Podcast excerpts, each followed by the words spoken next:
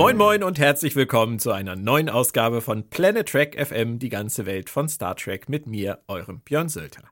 Ausgabe 96 steht an und es handelt sich dabei um ein Double Feature, da wir vergangene Woche nicht gesendet haben. Sorry dafür, wir wissen, dass einige drauf gewartet haben, aber dafür gibt's dann heute eben die volle Lutsche mit zwei Episoden Lower Decks am Stück. Zunächst geht es um die sechste Episode, The Spy Humongous oder zu Deutsch Der große braune Spion. Danach sprechen wir über die siebte Episode Where Pleasant Fountains Lie oder auf Deutsch Wo die lustigen Quellen liegen. Dazu kommen wir später noch, vor allem was den Titel angeht. Tja, heute zwei Folgen zum Preis von einer. Das stellt aber leider keine adäquate Überleitung zu ihr dar, deswegen stelle ich sie einfach vor, die Autorin und Übersetzerin Claudia Kern. Hallo Claudia. Hi Björn. Thema Übersetzerin, doch noch eine Überleitung. Dein neues Buch erscheint dieser Tage, oder? Mein neues Buch? Ja. Ich habe ein Buch geschrieben. Nein, du hast eins übersetzt. Oh, echt? Zumindest so 50 Prozent. 50 Prozent davon habe ich übersetzt, ganz genau. Und ähm, Natürlich reden wir vom technischen Handbuch zu Star Trek The Next Generation, das wir beide für Crosskite übersetzt haben. Oh, ich dachte, das wäre schon raus, deshalb meine Verwirrung. also, das, ich dachte, Nein. das wäre letzte Woche erschienen, aber Ich, ich glaube sogar heute, der 29. September, ist der offizielle Veröffentlichungstag. oh, dann will ich nichts gesagt haben. Ich bin super gespannt, wie es ankommt. Ich habe ja die, wie du wahrscheinlich auch, die Belegexemplare schon bekommen. Ja. Und ähm, ich kann jetzt, das sagt jetzt nichts über die Qualität unserer Arbeit aus, aber es sieht richtig geil aus. Ja, oder? Ja. Ich finde auch. Finde auch. Ganz, ganz toller Job, den Crosskite da gemacht hat. Das ist echt so ein, so ein fettes, wertiges Teil. Also, man könnte fast sagen, vielleicht konnten wir es gar nicht irgendwie in den Keller reißen. Nein, ich, also ich würde das auch mal behaupten, weil Hoffen wir es ähm, einfach.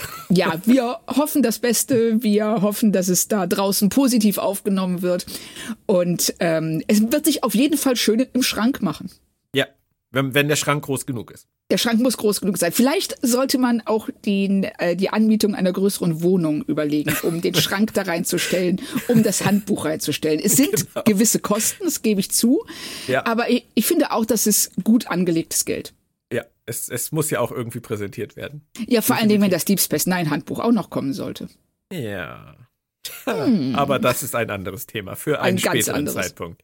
Ja, ich äh, freue mich auf das Lower Decks Handbuch. Ja, das wird sicherlich noch länger dauern. Mal gucken, ob wir dann nicht vielleicht schon in Rente sind. Das. Lass uns derweil über Lower Decks Episoden sprechen und einsteigen mit der sechsten Episode. Captain Freeman darf eine Waffenruhe mit den Paklet aushandeln. Was ich aber spannend fand, war, deren Heimatwelt heißt der Paklet-Planet. Das ist irgendwie viel schlüssiger als Gamma Sigma 3, oder? Völlig, also das, ähm, das mag ich an den Packlets auch so sehr. Und das wird ja auch in dem äh, Verlauf der Folge noch eine gewisse Rolle spielen, wie die mit Sprache umgehen. Weil sie sind, Sprache ist bei denen unheimlich konkret. Die können nicht abstrahieren. Das heißt, die sehen ähm, einen Planet, das ist ihr Planet, also logischerweise heißt der Packlet-Planet. Ja. Und wenn Sie ein Raumschiff sehen von der Föderation, muss es die Enterprise sein. Und wenn Sie einen weiblichen Captain sehen, kann es nur Janeway sein. Ja, weil die einfach, das ist ein Synonym für die. Die unterscheiden nicht zwischen den einzelnen Namen. Die sagen einfach, das erste Schiff, das erste Föderationsschiff, was sie gesehen haben, war die Enterprise. Also logischerweise heißen Raumschiffe der Föderation Enterprise. Und bei Janeway genauso. Also das, ähm, die ziehen das auch sehr konsequent in der Folge durch. Die ziehen das sehr konsequent in der Folge durch. Da sagst du was. Das ist so ein ganz kleines bisschen, ähm, sagen wir mal, ein, ein klitzekleines Problem für mich, weil ich finde schon, dass sie diesen Witz, diesen Enterprise Janeway-Witz sehr überstrapazieren. Ich finde das gar nicht mal, weil äh, es ist ja für sie kein Witz in dem Sinne. Für, äh, für Freeman ist es halt nervig. Äh, eigentlich ist ja interessanter, wie die darauf reagieren, weil irgendwann äh, ignoriert Freeman es ja einfach. Ja. Und äh, akzeptiert, dass ähm, sie auf diesem Sprachniveau der Packlets ist sie halt Janeway. Mhm. Und, also das fand ich nicht schlimm, das hat mich gar nicht gestört, dass sie dann ähm, äh, auch irgendwann äh, später in der Folge, wenn sie glauben, dass ähm, Rumda ermordet worden ist auf der ähm, Cerritos, jetzt hätte ich auch bei einer Enterprise gesagt, ja. ähm, dass, äh, dass, dass, dass sie dann Chanten äh, äh, tötet Janeway. Das ja. schon. Ja, gut, aber das wär, gut. wir werden wir werden das noch sehen. Ähm, es taucht auch ganz am Anfang direkt das Thema Helmgröße auf. Ähm, der sagt äh, der Verhandlungsführer direkt, der Helm ist nicht groß genug, um diese Waffenruhe auszuhandeln. Ich habe nur so gedacht, ganz witzig, aber mehr nicht, oder doch? Es steckt da mehr dahinter? Natürlich steckt da mehr hinter. Na dann aber bitte jetzt. Also, ähm, was die machen, das ähm, ist unter anderem ist es eine schöne Parallele zur zweiten Storyline, die um ähm, die Red Shirts und äh, Anson Casey vor allen Dingen. Also, dass wir äh, Casey macht das und die Packlets machen das auch. Und wir als Menschen machen das auch, dass wir äh, Leuten Autorität zugestehen, nur weil sie einen Pin mehr am Kragen haben oder weil sie ähm, ein Captain sind und kein Lieutenant oder weil sie eine Uniform anhaben und uns rauswinken, wenn wir dann, wenn wir an denen vorbeifahren wollen oder sich auf einmal Bundeskanzler nennen. Oder das, ne, das ist jetzt sind ja Titel, das haben wir ja erfunden. Es ist ja nicht so, dass man irgendwann im Dreck gegraben hat und gedacht, oh, guck mal, wir haben einen Bundeskanzler entdeckt. Ab jetzt können wir Strukturen bilden und ähm, Hierarchien und da steht der Bundeskanzler oben. Und das ist so. Nee, wir haben das alles erfunden. Aber ja. Wir haben akzeptiert, dass wir uns dran halten und das unterscheidet sich gar nicht von dem großen Hut. Das stimmt. Die machen es nur sehr konsequent. Und du hast das vorhin gesagt, sehr konkret, sehr konsequent. Hält sie trotzdem nicht davon ab, sehr opulent zu leben auf ihrem Packnet-Planeten. Also, das sieht schon alles feudal aus da mit Gold und so. Ich frage mich, wie die das überhaupt hinkriegen. Ja, die, ja, die klauen doch alles. so, Dafür sieht das, das aber alles ja, sehr einheitlich ja sogar, aus. Bitte? Dafür sieht das aber alles sehr einheitlich aus. Ja, sie klauen alles, verkaufen es und können dann ihren, ihre schönen Paläste bauen. Also ja, ich finde so. es Hallo? Ich bin noch da. Ich bin stark. Ich bin mein Internet nicht stark. Internet doof. so. Aber ähm, ich finde, um nochmal kurz auf den großen Hut zurückzukommen, Sie hat das ja alles geklaut. Also sie klauen ja nicht nur alle Technologien, die sie haben, sie klauen ja sogar ähm, die Regierungsform. Sie haben einen König, sie haben eine Königin, sie haben einen äh, Imperator und sie hauen das alles rein, ohne überhaupt richtig zu verstehen, wie es funktioniert, haben aber so eine gewisse Bauernschleue, die es ihnen immer erlaubt zu überleben und gut zu leben. Das zeigt sich dann ja auch in diesem geilen Trick, den sie dann auf, äh, auffahren mit Rumda, der dann aus, äh, der dann verschwunden ist. Also der gefangene Rumda, der ist verschwunden und oh Gott, ihr habt ihn auf eurem Schiff gefangen. Janeway bleibt hier. Ähm, war dir das schon klar, dass das ein Trick ist? Nein, zu dem Zeitpunkt nicht. Also ich dachte tatsächlich, es könnte sein, dass es da einen Konflikt gibt, dass wir merken, dass mehr hinter den ähm, Parklet steckt und dass wir da so einen ähm, ja gesellschaftlichen Konflikt haben. Also genau, eigentlich dachte ich genau das, was Ransom dann auch vermutet. Der sagt ja, geht's so, geht's um Religion, geht's um Sex, geht's um Politik. Genau. Ja, das, was eigentlich Star Trek uns immer wieder vorführt bei den Antagonisten-Spezies, es gibt immer eine Ausnahme wie, ähm, wie, was weiß ich, der, der Romulaner oder, oder You, ähm, Leute, die halt anders ticken und die uns dann sozusagen äh, mit unseren Helden zusammen irgendwie vorgeführt werden. Und das hatte ich hier tatsächlich auch vermutet, als er sagt, er will Asyl, dass wir jetzt die ganz andere Packlet-Sichtweise bekommen. Ja, richtig. Das dachte ich auch, dass es möglicherweise passieren würde. Aber äh, ich finde es schön, dass sie das direkt aufklären. Ja, nee, das tun sie tatsächlich. Das finde ich auch gut. Lass uns kurz zu den Lower Deckers äh, rüber wechseln. Das ist ja die andere Handlung. Die haben eine ganz tolle Aufgabe an diesem besonderen Tag, nämlich den Anomalie-Konsolidierungsdienst. Finde ich grundsätzlich schon mal echt eine geile Idee. Sie hatten ja in der ersten Staffel diese Geschichte mit der Farm und mit diesen äh, schiefgegangenen Experimenten, die dann dahin gebracht werden, um Reha zu machen da fassen sie jetzt wieder so ein Eisen an aus den echten Serien, sage ich jetzt mal, das da nie wirklich durchthematisiert wurde. Ja, und das fand ich auch sehr schön, dass ähm, also die ganzen Offiziere, die ständig bei Außenteams dabei sind, äh, in ihren Quartieren einen Schrott angehäuft haben, der hochgefährlich ist aber einfach irgendwo in der Ecke rumliegt, äh, bis und darauf wartet, dass irgendein armes Schwein von den Lower Decks aufräumt. Und das sagt Tandy ja auch dann nachher ganz erbost, äh, ich bin doch nicht deren Mutter. Ja. Finde ich grundsätzlich schön und es ist, ja, es ist ja auch wieder diese Zweiklassengesellschaft, die sich durch die ganze Serie zieht, die auch immer wieder dann in höheren Ebenen angedeutet wird. Das, das wird hier dann immer an solchen Stellen, finde ich, sehr deutlich, dass die wirklich so ein bisschen als Fußabtreter auch einfach eingesetzt werden. Ja, und sich da dessen auch völlig bewusst sind. Also zumindest Mariner ist das.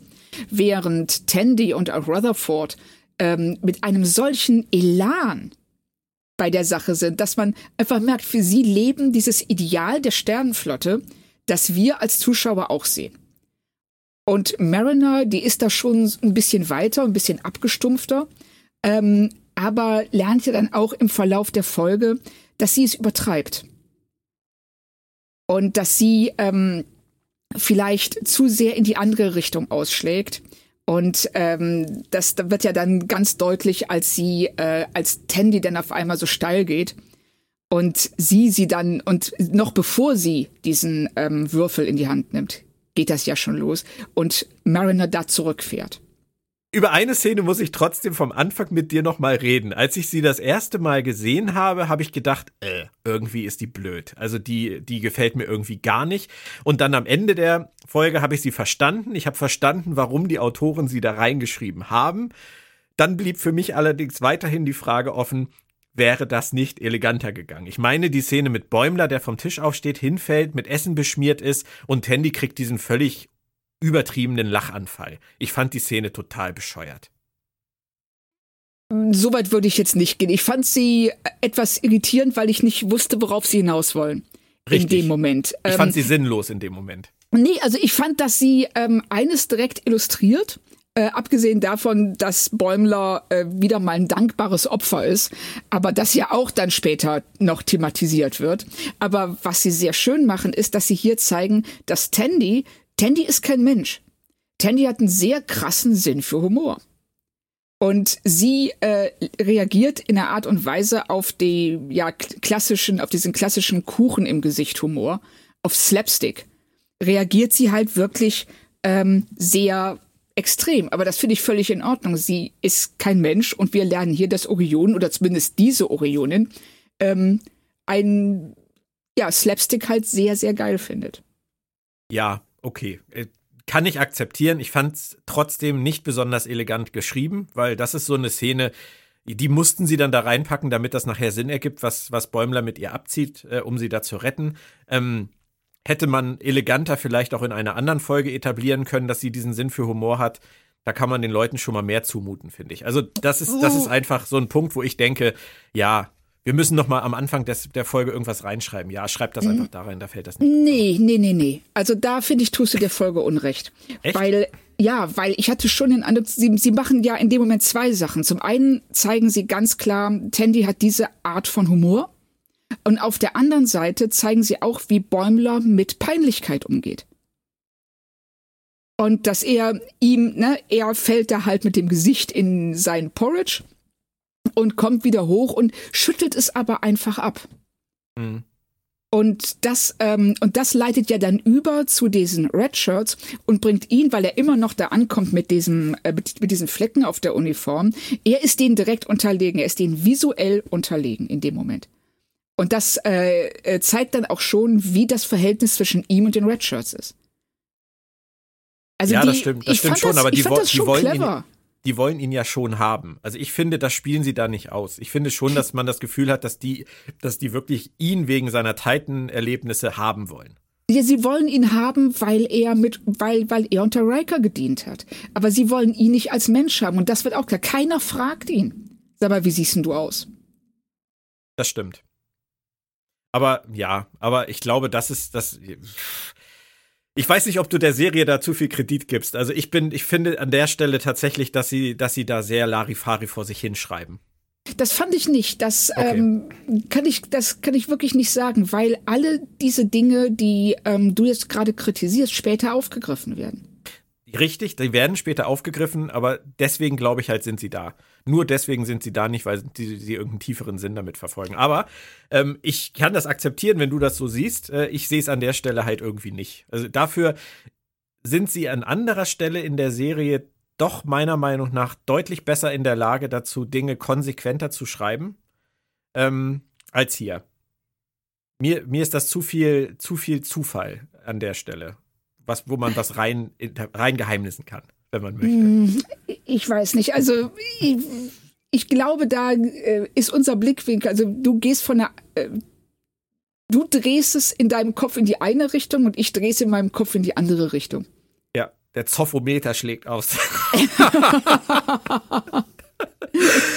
aber genau. weißt du, weißt du, das ist, äh, das mag alles sein, aber das, das, das geht halt bei mir, bei dieser Folge zieht sich das irgendwie so durch. Es ist immer mal wieder der Ausschlag nach da und mal wieder der Ausschlag nach da. Ich finde zum Beispiel die grundsätzliche Idee, dass die sich Redshirts, Rothemden nennen, finde ich auf der einen Seite witzig, clever, auf der anderen Seite finde ich es auch ja, ein bisschen, ein bisschen sehr, sehr vorhersehbar. Es ist eine gute Idee, es ist aber nicht halb so witzig, wie es wirken soll, glaube ich. Also das ist einfach mein Eindruck. Aber diese ganze Geschichte, dass die sich zusammenfinden als Rothemden, um sich gegenseitig zu helfen, äh, in den Rängen aufzusteigen, so wie bei einer Studentenverbindung, sage ich jetzt mal fast auf diesem Schiff, das finde ich wieder super. Ja, also ich weiß jetzt auch nicht so ganz, was dein Problem mit den Redshirts ist, weil es wird ja, äh, sie, sie nennen sich Redshirts und ähm, äh, sagen ja da, äh, ich glaube, Jennifer sagt das sogar, it means we're invincible. Und wir als Zuschauer wissen natürlich, dass das das genaue Gegenteil ist. Und das äh, ist ja auch ein Thema der Folge für diese Redshirts, nämlich der Unterschied, wie sie sich selber wahrnehmen und wie sie wirklich sind. Und das wird durch diesen Namen schon ganz deutlich direkt am Anfang, dass sie ähm, bei weitem nicht so clever und so toll sind, wie sie sich fühlen. Oder so stark, wie die Packlets sich fühlen. Oder so stark wie die, wie die Packlets, ja. Ja. ja, das ist tatsächlich schön, das hast du schön herausgearbeitet. Ich nehme das jetzt einfach mal zur Kenntnis. Der Zophometer geht in den grünen Bereich zurück für den Moment. Ähm, Sehr das schön. das Interesse an Riker und das daraus sich entwickelnde Interesse an Bäumler, nicht menschlich, sondern nur durch die Tatsache, dass er Riker kennt, äh, zeigt auch wieder diesen Star-Status, den du schon mehrmals angesprochen hast. Riker ist halt wer. Ja. Das ist so, und das ist ja auch Casey bringt das ja ähm, als er Bäumler dafür kritisiert, dass er äh, Freunde hat und mit diesen für ihn Losern abhängt, sagt er ja ganz klar, das finde ich ist der beste Satz der äh, oder einer der besten Sätze der Folge. It's a starship, not a friendship. Ja. Und das ist super. Funktioniert deutlich besser auf Englisch als auf Deutsch. Was haben Sie denn auf Deutsch gesagt? Ich weiß du? es nicht, aber alleine die Tatsache, dass es, ich habe die Folge tatsächlich nur auf Deutsch bisher geguckt. Ja. Ähm, da muss ich sie auf jeden Fall jetzt nochmal auf Englisch gucken. Ähm, es ist mir halt nicht aufgefallen, deswegen haben sie es wahrscheinlich nicht gut übersetzt. Ah, schade. Das ist mein so Raumschiff und Freundschaft klingt auch nicht äh, so ähnlich, dass man daraus nee. einen Witz stricken könnte. Richtig. Ja. Ich muss noch mal reinhören. Vielleicht äh, habe ich es auch einfach nur überhört, aber du hast recht.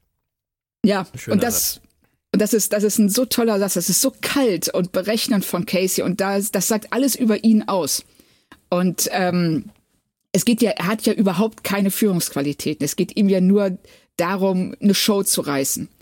Und äh, das sieht man ja auch, also diese großartige äh, äh, Vorsprechszene, die ja wie so ein Schauspielunterricht inszeniert ist, wo Bäumler dann äh, eine inspirierende Rede halten soll.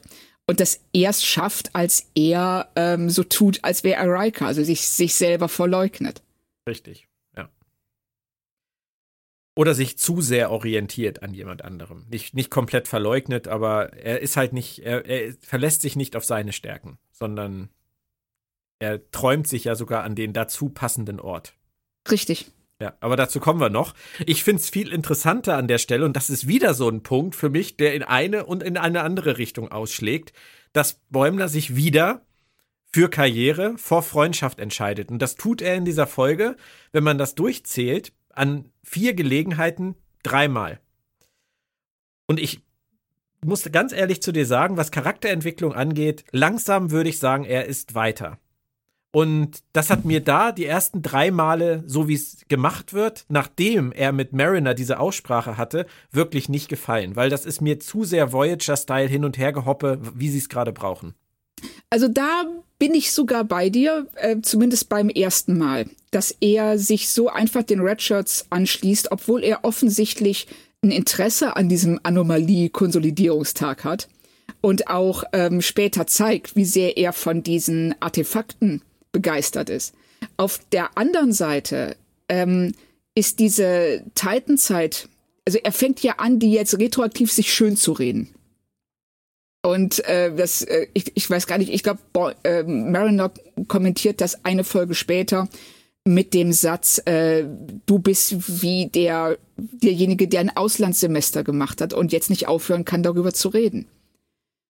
Und hier ist das auch. Und er, ihm ist diese Karriere ja sehr wichtig. Und ähm, also man kann es, ich weiß, was du meinst, und ich bin da auch ähm, eher bei dir als bei den anderen Kritikpunkten vorher, weil, das, weil eigentlich sollte er weiter sein. Ja, ja, das ist, aber das ist für mich halt äh, irgendetwas nicht Greifbares an dieser Folge, was, was für mich so wirkt, als hätten sie nicht genug Feingefühl in, in einzelne Teile gesteckt und hätten es zu sehr auf Autopilot geschrieben. Aber das ist ja, wie gesagt, das ist ja komplett individuell. Ähm, es geht jetzt aber auch schon wieder weiter mit Ransom und Keishon. Man höre und staune, Keishon zurück aus dem Nirvana. Ähm, die führen derweil den um Asyl sich bewerbenden Packlet herum und merken, wie du gesagt hast, schnell, was da eigentlich abgeht, nämlich, dass das ein Trick der Packlet ist. Das ist wieder ihre mhm. Bauernschleue. Ähm, ich fand aber Keishons Einsatz in dieser Folge wieder interessant. Also wenn man da jetzt mal vorgreift und die ganze Folge nimmt wir machen bisher in dieser Staffel mit Keishon eigentlich gar nichts. Ich glaube, da waren wir uns die letzten Folgen auch immer relativ einig. Ja. Und jetzt ist er mal wieder da. Und ich bin jetzt ehrlich gesagt an dem Punkt, dass ich sage, ich gebe auf, weil außer hast du die, äh, die, ich weiß gar nicht, was er sagt, aber äh, die Temper seine Arme weit Vibes äh, bemerkt, da ist nichts. Also ich finde, ich finde, Keishon als Figur ist das absolute Vakuum dieser Staffel. Äh, was? das, nein, gar nicht. Ich fand ihn und Ransom so ein tolles Paar. Also jetzt nicht im Schipper-Sinn, sondern, ähm, sondern einfach die, die die, die, die Chemie zwischen den beiden, die funktioniert. Und wenn er dann äh, direkt am Anfang sagt, äh, ich habe es mir tatsächlich aufgeschrieben, weil ich es sehr schön fand, äh, äh, You're getting Basminti when he pulled back the veil vibes from the sky, okay. fragt er. Und ja. Ransom, der ähm, das ja eigentlich nicht verstehen kann, weil er diesen Hintergrund nicht kennt, aber genauso wie wir als Zuschauer genau wissen, worauf er sich bezieht und es auch gar nicht hinterfragen muss. Und das ist in der Damok-Folge ja auch. Das meiste in dem Moment, wo du verstehst, dass es um Metaphern geht, ähm, kannst du ja aus dem Kontext raus schon sehr gut ablesen, was gesagt wird. Mhm. Und das, äh, und das machen sie ja auch. Nein, also ich, ich fand gerade diese Szenen mit den beiden und ähm, äh, Rumda extrem witzig. Ja, ich finde die auch witzig. Aber ich muss dir auch sagen, sie sind so ein tolles Paar. Sagst du. Okay, akzeptiert. Macht Spaß. Als Comedy-Duo macht Spaß. Aber, aber ist mein Wort des Tages. ähm, sie schaffen es kurz darauf, ja, ihn zu verlieren. In ihrer, genau. in ihrer kompletten Arroganz. Ja. Und ich finde, ganz ehrlich, wir haben über Blickwinkel schon so oft gesprochen. Und du hast mir die Serie letztendlich auch so erklärt dass wir ganz vieles aus dem Blickwinkel der Lower Deckers erleben, was wir nicht so ernst nehmen dürfen, weil die einfach eine völlig verfälschte Wahrnehmung von vielen Dingen haben. Aber hier, in dieser Szene sehen wir den ersten Offizier Ransom und den Sicherheitschef oder was auch immer er jetzt inzwischen ist, Keishon, die sich um ein Packlet kümmern sollen. Und ich finde, sie sollten, also die Autoren jetzt wieder, sollten diese komplette Inkompetenz den Lower Deckers überlassen. Aber ich finde sie gar nicht so inkompetent. Sie machen, sie begehen einen Fehler. Ja, und sind, danach finden äh, sie ihn die ganze Zeit nicht wieder und rennen wie bescheuert wieder wie dick und doof übers Schiff und der kann doch nicht weg sein, der große, dicke, braune Mann. Ja, ich weiß sie, nicht, das ist. Also, weil sie ähm, einfach merken, sie haben ihn total unterschätzt. Sie haben einfach, ähm, äh, sind davon ausgegangen, wer so dumm ist wie ein Packlet. Der kann sie nicht austricksen. Und als er es dann doch schafft, wie auch immer er das macht, das bleibt ja offen. Und, ähm, das, und dass sie dann daraufhin ähm, eben auch, weil es unglaublich peinlich ist, so reagieren. Also ich finde gar nicht, dass sie in dem Moment super lächerlich gemacht werden. Das kam mir nicht so vor. Das ist einfach etwas, das jeder nachvollziehen kann, der ähm, schon mal an einer ganz auf, einfachen Aufgabe gescheitert ist, die man eigentlich aus im Schlaf beherrschen sollte, aber in dem Moment einfach vergeigt. Und das ist total peinlich. Und, dieser, Und du sagst, das darf es auch sein. Es darf es sein, ja. Du, du, du hast doch das Recht. Ähm, es gab auch in TNG-Folgen, äh, in denen sich die, ähm, die Brückenbesatzung lächerlich gemacht hat. Und die haben auch das Recht, sich mal lächerlich zu machen. Okay. So wie jeder andere auch. Ich glaube, mir ist es zu viel Klamauk, aber ich kann deine Erklärung akzeptieren. Das, ich weiß das total zu schätzen. Das, also alleine, ne, ich meine, der Moment, wenn ähm, Rumda äh, draußen am Schiff vorbeischwebt und ähm, Keishon ihn nur anguckt und sagt, Shaka? das ist, also das war äh, Finde ich auch eine so von, flach. Ja, was echt? Ich war eine von zwei äh, Momenten, wo ich echt laut gelacht habe. Ja, ich habe ich hab nur den Kopf geschüttelt. Weil das ist genau der Einsatz von Keishon, den ich super lame finde. Nein, ich, ich finde das. Warum denn? Warum dürfen sie denn keinen Spaß mit ihren Figuren haben? Natürlich dürfen sie Spaß mit ihren Figuren haben. Ja, aber, aber jedes Mal, wenn halt sie Spaß mit ihren Figuren haben, argumentierst du dagegen, dass sie Nein, Spaß damit. Überhaupt nicht. Überhaupt nicht. Ja, doch, das, aber also, in dieser Folge schon. In dieser Folge, in dieser Folge schon, weil das ist halt so, wie wenn Data zu, äh, zu äh, Crusher und Troy sagt, ähm, ob ihnen schon aufgefallen ist, dass ihre Brüste straffer geworden sind. Das ist halt, oder, oder Worfs Pickle oder so. Das ist halt für mich die Art von Humor, die ich halt zum Augenrollen finde. Und wenn halt der Tamarianer in der Szene Shaka sagt, ja. Ja, aber warum denn nicht? Ja, es ist halt, das ist halt das Erste, was einem einfällt. Und ich bin nicht der Meinung, dass das Erste, was einem einfällt, immer ins Drehbuch muss. Aber. aber ich, aber ich finde das gar nicht. Ich fand das wirklich lustig. Du merkst aber schon, dass wir diese Folge komplett unterschiedlich Ja, wir sind, ja, total. Also ich bin auch gerade echt überrascht, weil ich dachte so, hey, wir werden durch die Folge durchfliegen, weil wir beide die total super finden, nichts zu beanstanden haben. Und ähm, dann zum nächsten Punkt übergehen, zur nächsten Folge, die ich schwieriger fand als die hier. Aber die hier, äh, ich habe einen riesen Spaß gehabt, von der ersten okay. bis zur letzten Minute mit dem Packlet die Szene, wo sie ihm den streng geheimen Souvenirshop gezeigt haben und er dann mit dem Cerritos-Shirt und dem Starfleet-Cappy wieder rauskommt. Die finde ich großartig. Die finde ich Ist wirklich großartig. Da muss ich jetzt mal sagen, da habe ich laut gelacht. Ja, ich auch. So. Oh, jetzt, ich dachte jetzt, du sagst jetzt, die fandest du langweilig, aber Nein, okay. gar nicht. Also ich finde den, den, der, der streng geheime Giftshop und äh, was ja dann auch wieder äh, so, so ein kleiner, ja, will ich sagen Verneigung, aber eine kleine Anspielung auf Fans ist, äh, weil er ja wirklich wie ein Fan aus diesem Giftshop rauskommt. Ja. Ja, das und es, es bereitet ja den Witz nachher vor, dass er auf den Planeten wieder zurückkehrt und was man halt immer wieder hört und kennt, diese T-Shirts mit ich war da und da und alles, was ich bekommen habe, ist dieses blöde T-Shirt. Ja. Das ist ja letztendlich äh, das, was sie gar nicht artikulieren, was ich auch gut finde, dass sie es nicht artikulieren, weil das wäre dann wieder der gleiche Level wie Shaka gewesen für mich.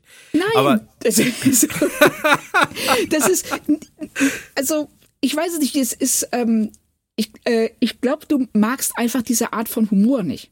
Nee, das, das ist richtig. Das, kann das die Folge auch machen, was sie will, weil es ist, ähm, äh, es ist sicherlich nicht äh, genau wie Bäumler, der äh, mit dem Gesicht in den Porridge fällt, jetzt nicht der extrem feingeistige Humor.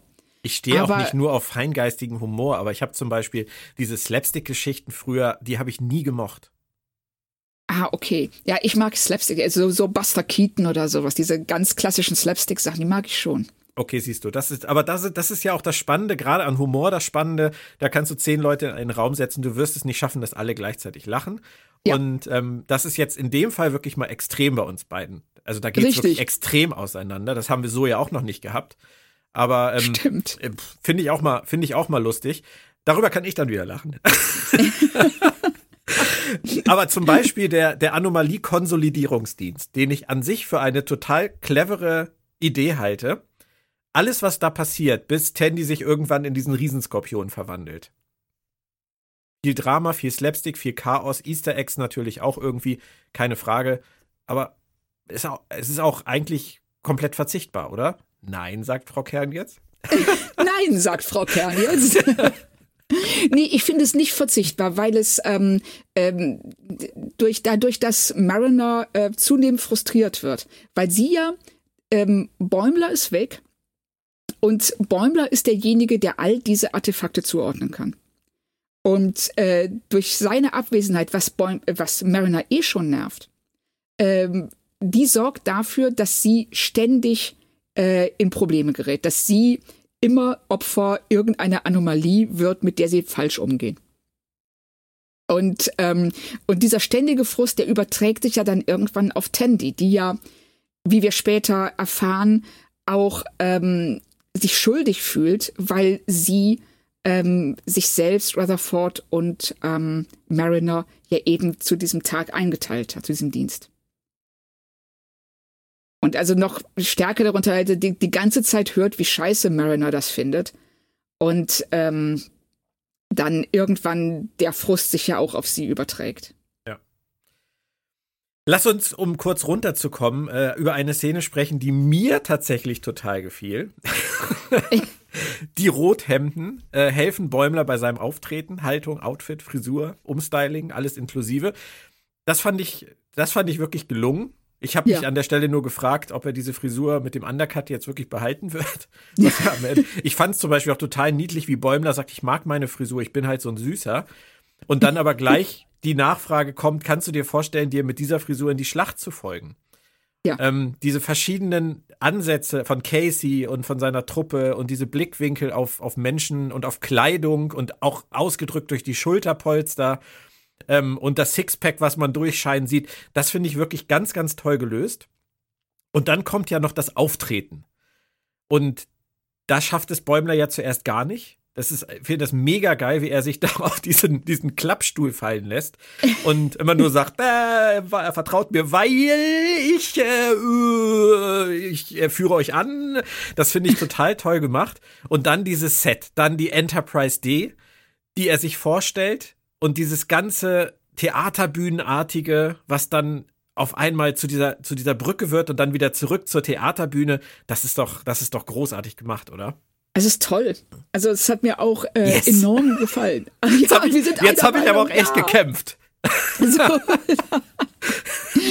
ja, ich fand das auch total toll, wie die da ähm, äh, zeigen, ja, also dass die Red Shots, die haben halt eine, ähm, also alles, was sie machen, sind Äußerlichkeiten.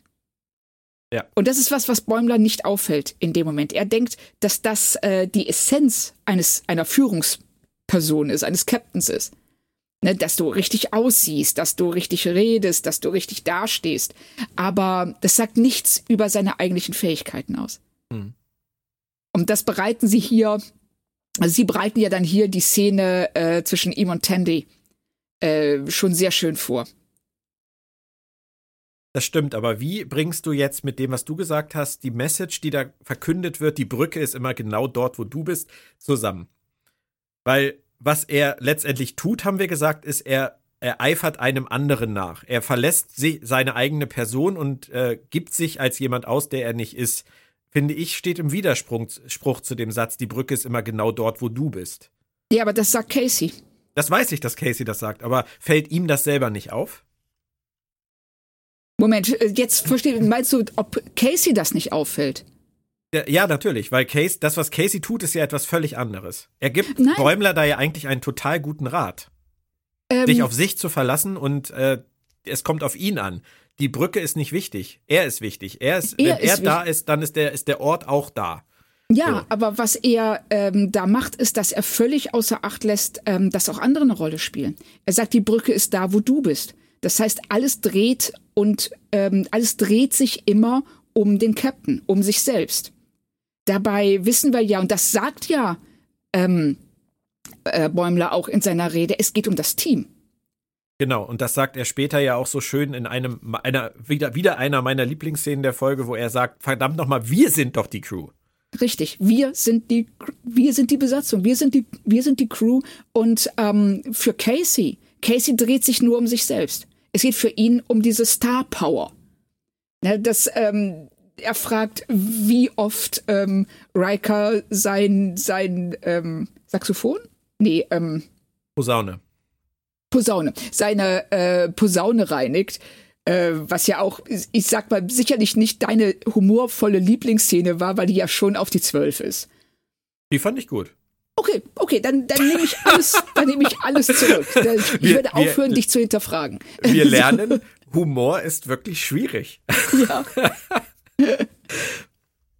das Stimmt. Ist, ja. Nein, also das fand, fand ich total super. Ähm, ich habe das, ich habe die Folge mit jemandem zusammengeguckt und da wurde durchaus auch ein sexueller Kontext rausgehört. Ähm, ja, natürlich. den ich allerdings äh, an der Stelle total super fand. Also da hättest du jetzt wahrscheinlich gedacht, dass das das Problem ist für mich. Überhaupt nicht, ich fand es total lustig. Nee, ich hätte jetzt äh, gedacht, dass es dir zu ähm, plump ist. Nö. Das, weil Casey ja dann sofort sagt so, ähm, jetzt muss ich auch irgendein Blasinstrument. Ja, natürlich. So. Aber weißt du, ich habe ich hab meine Jugend mit Bud Spencer und Terence Hill verbracht. Ähm, ich habe, äh, glaube ich, alle Helge Schneider-Filme mindestens einmal gesehen. Also mit okay. Plump musst du mir nicht kommen. Also das, das kann ich gut ab.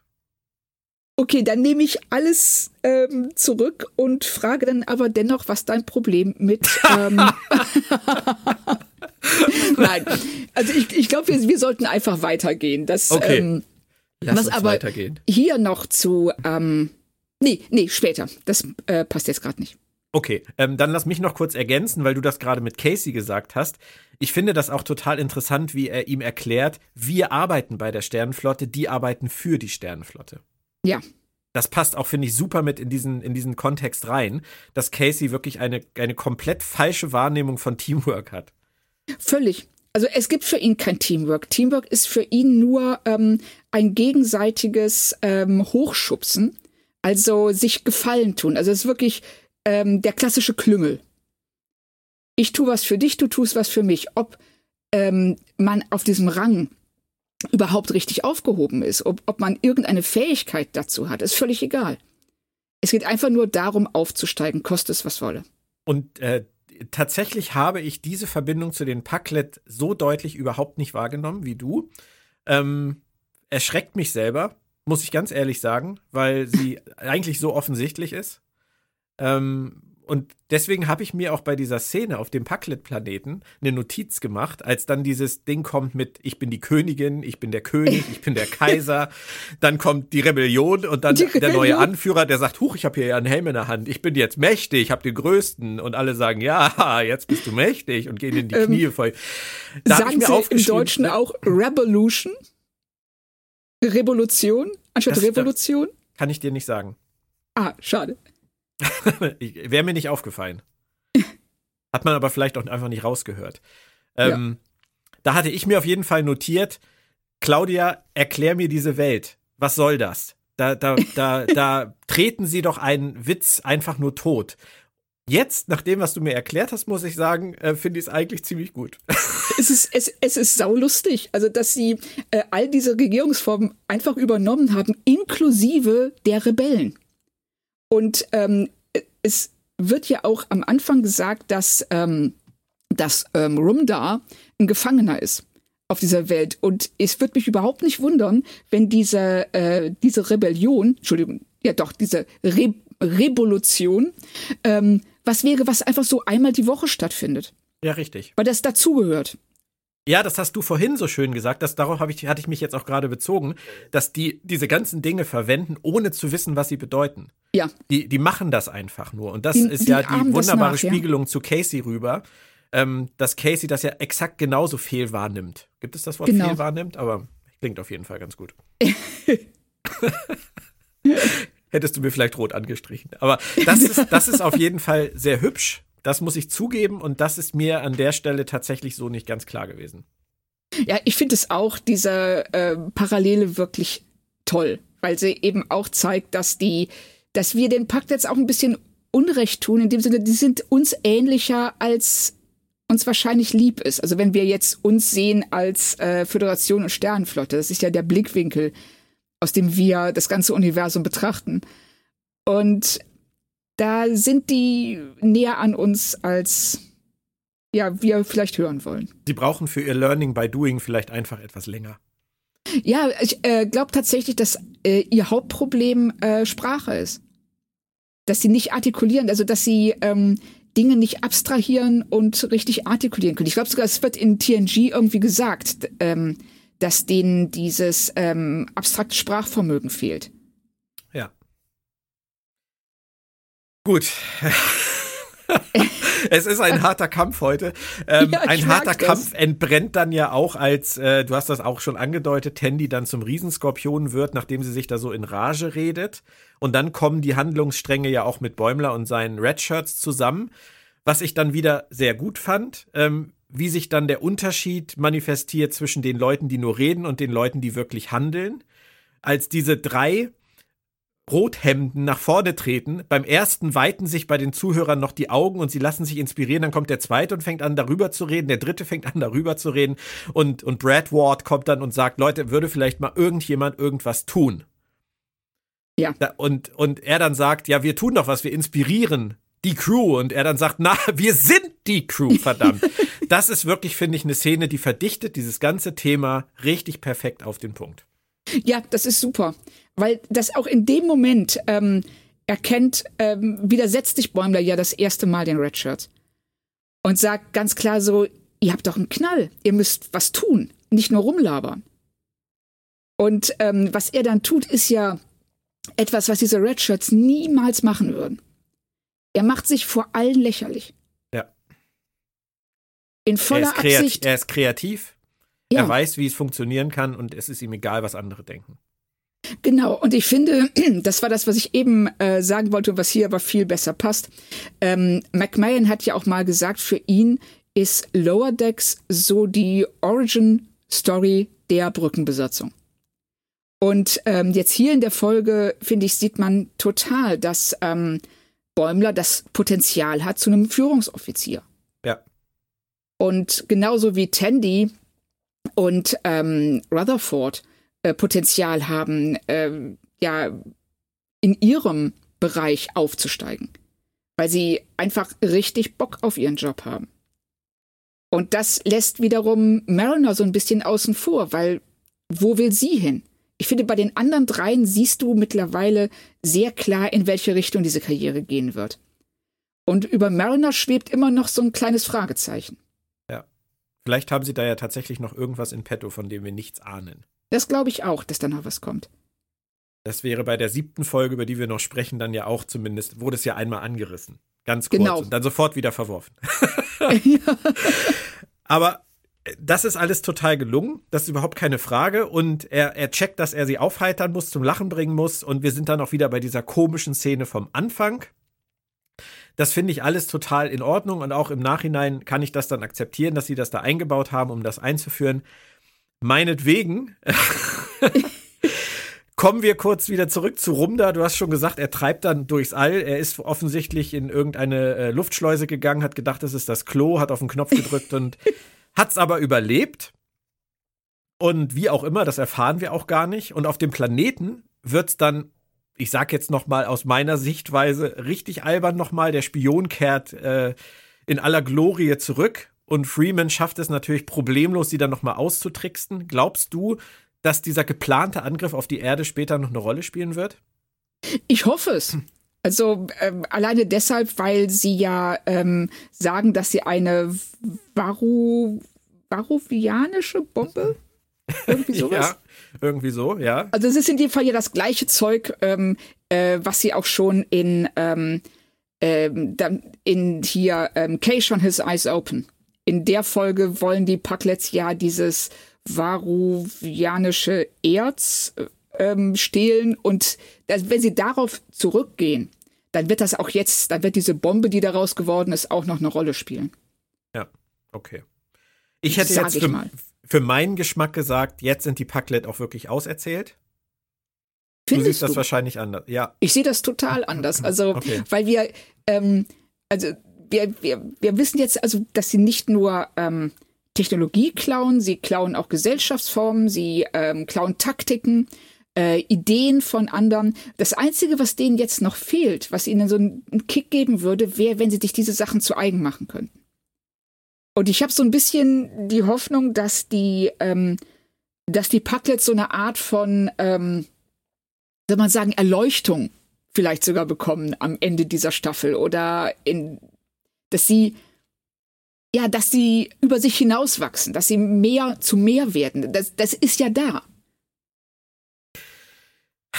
Claudia, dazu, das ist jetzt wieder nur meine exklusive Meinung, aber dazu müssen die Autoren meiner Meinung nach sich dann gelegentlich an solchen Stellen auch noch etwas mehr aufraffen, nicht immer dem einfachsten Pfad zu folgen und in der nächsten Packlet-Folge nicht einfach nur wieder die Gags zu wiederholen, die sie schon zwölfmal angerissen haben.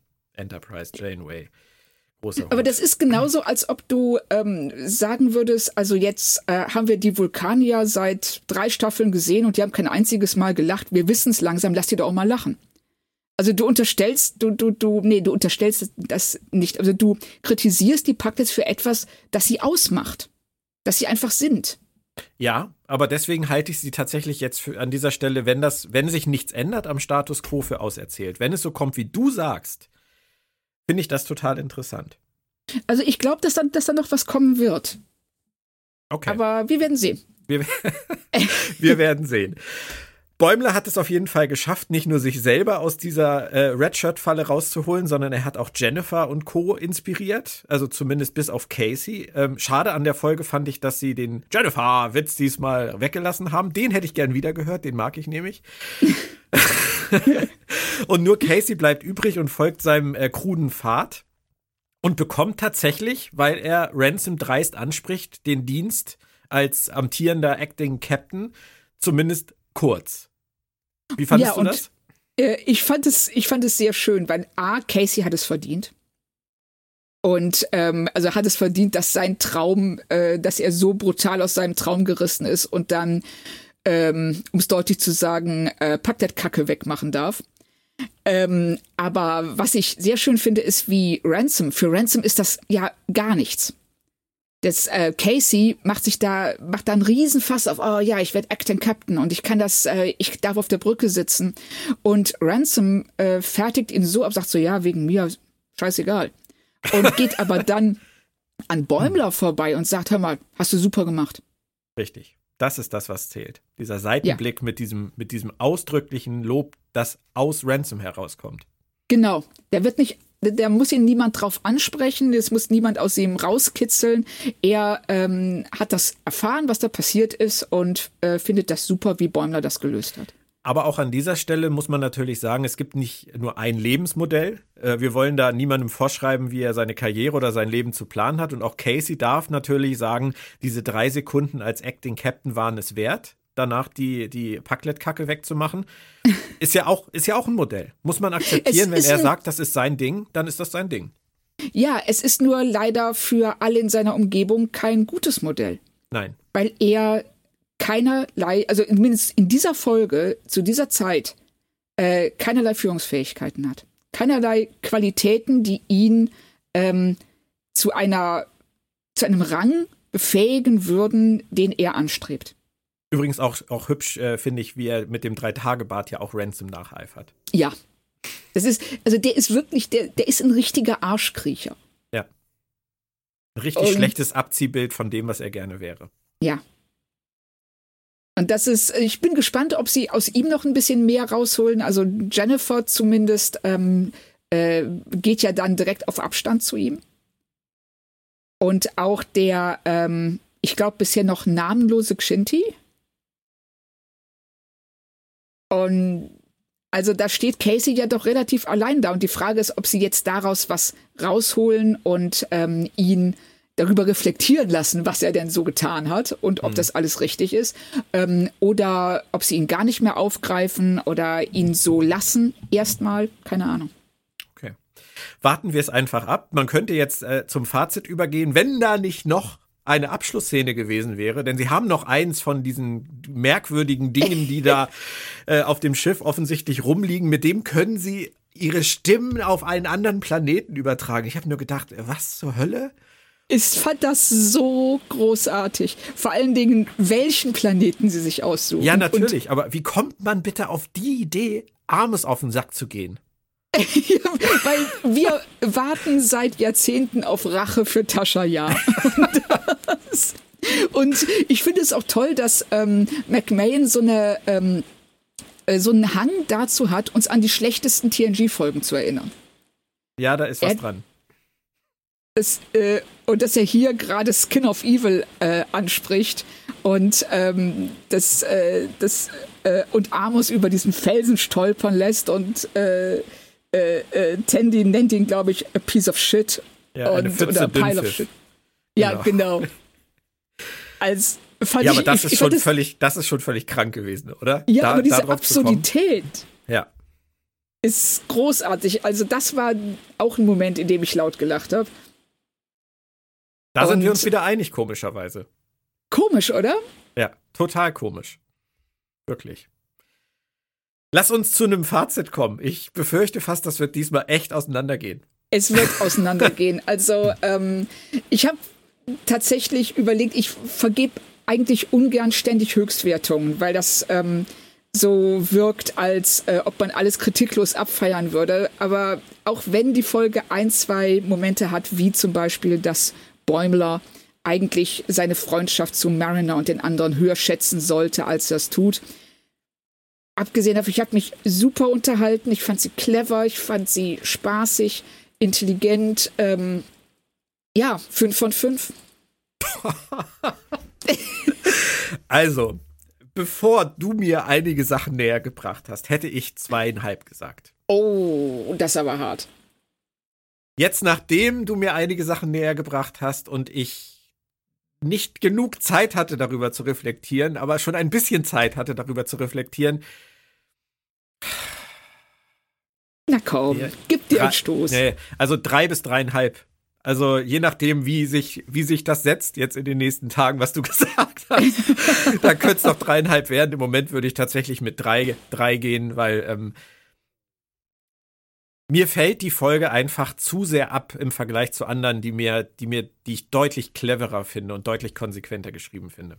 Aber. Nee, es, aber dann, ja, ist, es, es ist ja schön, dass wir auch äh, mal unterschiedlicher Meinung sind. Ich finde es auch immer interessant, ähm, wenn wir uns widersprechen, dass es grundsätzlich am Blickwinkel liegt. Ja. Passt sehr schön zu dieser Serie und ähm, wir kloppen uns ja nicht komplett die Köpfe ein. Das ist, also zumindest noch nicht, denn wir haben ja noch eine Folge. Wenn wir jetzt aufhören würden, Claudia, würde ich sagen, wir haben das gerade noch mal glimpflich über die Bühne gekriegt. Aber wir ja. reden noch über Folge 7 jetzt. Und du hast ganz vorhin in einem ganz kurzen Nebensatz angedeutet, dass du da so doch eher Probleme drin siehst. Ähm, ja, mit einem der beiden Handlungsstränge habe ich ein bisschen ein Problem. Okay, dann, dann lass uns darüber sprechen, denn das ist bei mir, das möchte ich vorwegnehmen, komplett anders. Ich habe die siebte Folge absolut genossen. Von vorne bis hinten, von vorne oder von hinten, das ist in dem Fall vollkommen egal. Ähm, lass uns erstmal kurz zum Titel kommen. Aufgefallen, dass das äh, von Shakespeare ist. Ja, natürlich. Ach, ja, da, da bist du wieder viel gebildeter als ich. Zugegebenermaßen kannte ich äh, Venus und Adonis von Shakespeare nicht. Habe ich nie gelesen. Ist vielleicht auch einfach im Englischunterricht bei mir nicht vorgekommen. Keine Ahnung. Ähm, möchte dich aber gerne zur Einstimmung mit der betreffenden Stelle aus dem deutschen Text erfreuen, die hier den oh ja, Titel bitte. geliefert hat. Hast du da Lust zu? Ja, Pass natürlich, auf. gerne. ich will dein Park sein, so sei du mein Reh. Geh nach Gelüst hier deiner Weide nach, fang auf den Lippen an, wenn sie versiegen, dann tiefer, wo die lust'gen Quellen liegen. War das jetzt genug, Sugar Daddy, für dich für heute? ja, ich denke, ähm, aber es ist sehr schön, also sehr schön anzüglich gelesen. Gut, dann würde ich sagen, äh, haben wir das auch überstanden und gehen mal in den Teaser rein. Ich fand den Teaser schon mal grandios. Äh, die haben da einen hundertjährigen Krieg äh, überstanden, nur weil ein Computer zwei Seiten gegeneinander aufgehetzt hat. Wir hatten ja schon diese Landru-Anspielung in der ersten Staffel. Hier ist es Lord Agimus, gesprochen von Jeff Coombs. Der kann sogar einen blinkenden Kasten spielen, oder? Ja, er ist einfach, ähm, als ich gelesen hatte, dass Jeffrey Coombs den bösen Computer spricht, äh, war ich entsprechend begeistert und er macht es auch wirklich super. Also, dass er auf eine so plumpe äh, Art ständig versucht zu manipulieren, sich aber selber dabei für ungeheuer clever hält. Das äh, stellt der Kums auch richtig schön raus. Ja. Aber das ist nur ein Teil der Handlung, ähm, denn dann taucht auf einmal, und das hat mich komplett überrascht, die Mutter von Andy Billups auf. ähm, da hat man schon erstmal so ein bisschen Loxana Troy-Vibes, oder? Total. Das, ähm, also, dass sie alleine so ähm, äh, extrovertiert und ähm, herablassend ist zu ihm. Und also so wie wir Billups kennengelernt haben, jetzt in den ersten anderthalb Staffeln, also ich kann ganz ehrlich sagen, ich hätte mir viele Origin-Geschichten für ihn vorstellen können, aber die definitiv nicht. Nein, nein, die ist völlig völlig unerwartet. Also da, da wäre ich in meinen, meinen wildesten Fieberträumen nicht drauf gekommen. Also weder hätte ich erwartet, dass eine solche Origin-Story überhaupt kommt und wenn ich drüber nachgedacht hätte, wäre mir echt alles eingefallen. Aber das nicht. Ja. Ich fängt ja schon damit an, dass Andy in Wirklichkeit Anderithio heißt. Und, und, und du denkst, what the fuck? Und dann kommt da dieses Schiff, dieses Fantasy-Schiff, ähm, und sie reden da vom Atem der Drachen und so weiter. Das ist schon, ist schon echt abgefahren, schon direkt am Anfang, oder? Ich finde das großartig, dass sie auch so weit gegangen sind, offensichtlich, dass diese Namen vom äh, Tricorder erkannt werden. so, ne, wenn Rutherford dann sagt so, äh, ich glaube, da stimmt was nicht mit den Elfen-Relays. äh, oder auch wenn du ähm, an einer Stelle, ich weiß nicht, ob es dir aufgefallen ist, wenn du das Elcas-Display siehst. Mhm von dem äh, Schiff, dass da ähm, auf einem Deck stehen alles Pferde nebeneinander, wie so ja. ähm, wie Shuttles und, äh, in, und in einem Raum gibt es einen Drachen. Ja, habe ich gesehen. Ja, das ist, das ist großartig. Ähm, aber was am Anfang jetzt noch ein bisschen mehr so ein ähm, Moment für mich war, war dann im Prinzip das Thema der Folge, nämlich dass die Mutter ähm, offensichtlich ja schon eine ganze Weile versucht, dass ihr Sohn seine Jungfräulichkeit verliert, weil er dann endlich König werden müsste. Daher versucht sie ihm offensichtlich schon seit Jahren zum Beischlaf zu bewegen. Ist jetzt auch nicht ja. unbedingt eine Storyline, die man jetzt vorhergesehen hätte, oder? Nein, gar nicht. Und ich finde, die wird ähm, noch mal absurder, wenn ähm, man, weiß ich, äh, äh, weißt du, wer die ähm, ja. äh, Königin spricht? Ja, ich weiß. das ist, also wir haben, für die, die es vielleicht nicht wissen, also äh, Billops wird gesprochen von Paul Scheer. Ja. Paul Scheer ist verheiratet mit June Diane Raphael. Und June Diane Raphael spricht Queen äh, Paulana. Genau. Er Deine Mutter. Die Ehefrau spricht die Mutter. Die Und Mutter das ist, ist auch ja, schon. Ist also irgendwie. Es ist selbst, selbst das Casting ist absurd in dieser Folge. Ja. Da sind ihnen die Pferde, die sie offensichtlich dabei haben, ein bisschen durchgegangen, aber äh, ich äh, habe da nichts dran auszusetzen. Nein, Lass uns ganz, nicht. ganz kurz zu Bäumler rübergehen. Bäumler hat sich äh, am Anfang der Folge vorbereitet auf eine Mission, auf die er richtig Bock hatte und hat uns auch erklärt, dass der Unterschied zwischen einem Phaser und einem Phaser Rifle eigentlich nur ist, dass man dafür zwei Hände braucht.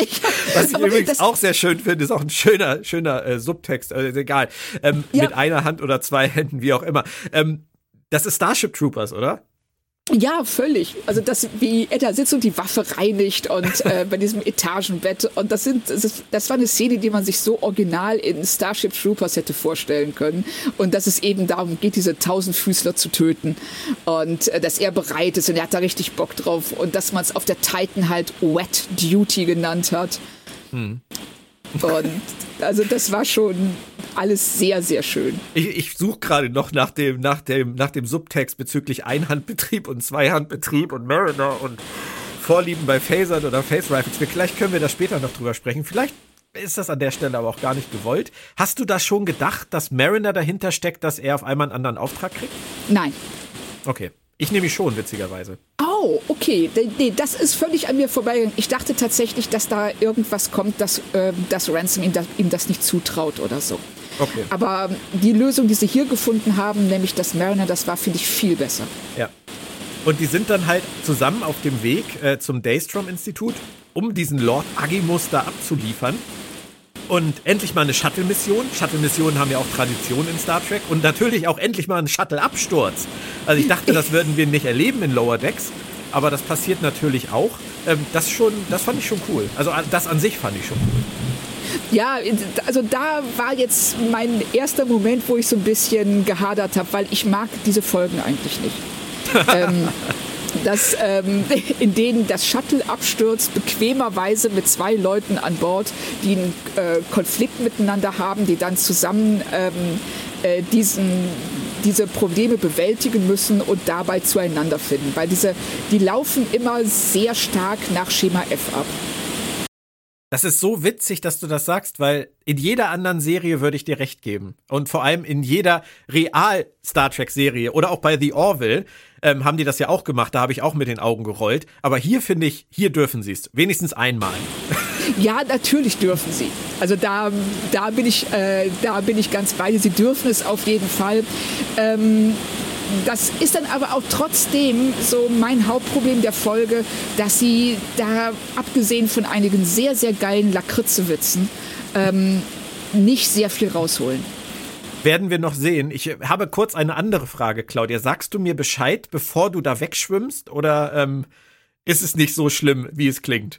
Äh, doch, es ist tatsächlich nicht so schlimm, wie es klingt. Und äh, deshalb, äh, wenn ich dich nicht verstehen sollte, dann liegt das daran, dass die sinnflutartigen Regenfälle mich hier gerade so halb äh, wegschwemmen und ich ja. immer so einen nervösen Blick aus dem Fenster werfe, um, um zu gucken, ob mein Auto noch da steht oder schon weggetrieben wird. Also auch unsere Hörer werden es schon bemerkt haben, es ist äh, viel los bei dir. Also bei uns hier im Norden ist strahlender Sonnenschein derweil. Ja, also hier ist eher soll man sagen, leichte Weltuntergangsstimmung. Also wir überlegen schon, ob wir vielleicht doch die Arche bauen. sag, sag Bescheid, wenn es knapp wird. Okay, nicht, dass die ja. Zeit nicht reicht. Ich werde mich bemühen. Okay, alles klar. Rutherford darf äh, in der Zwischenzeit mit Billups zusammen auf das hysperianische Schiff gehen.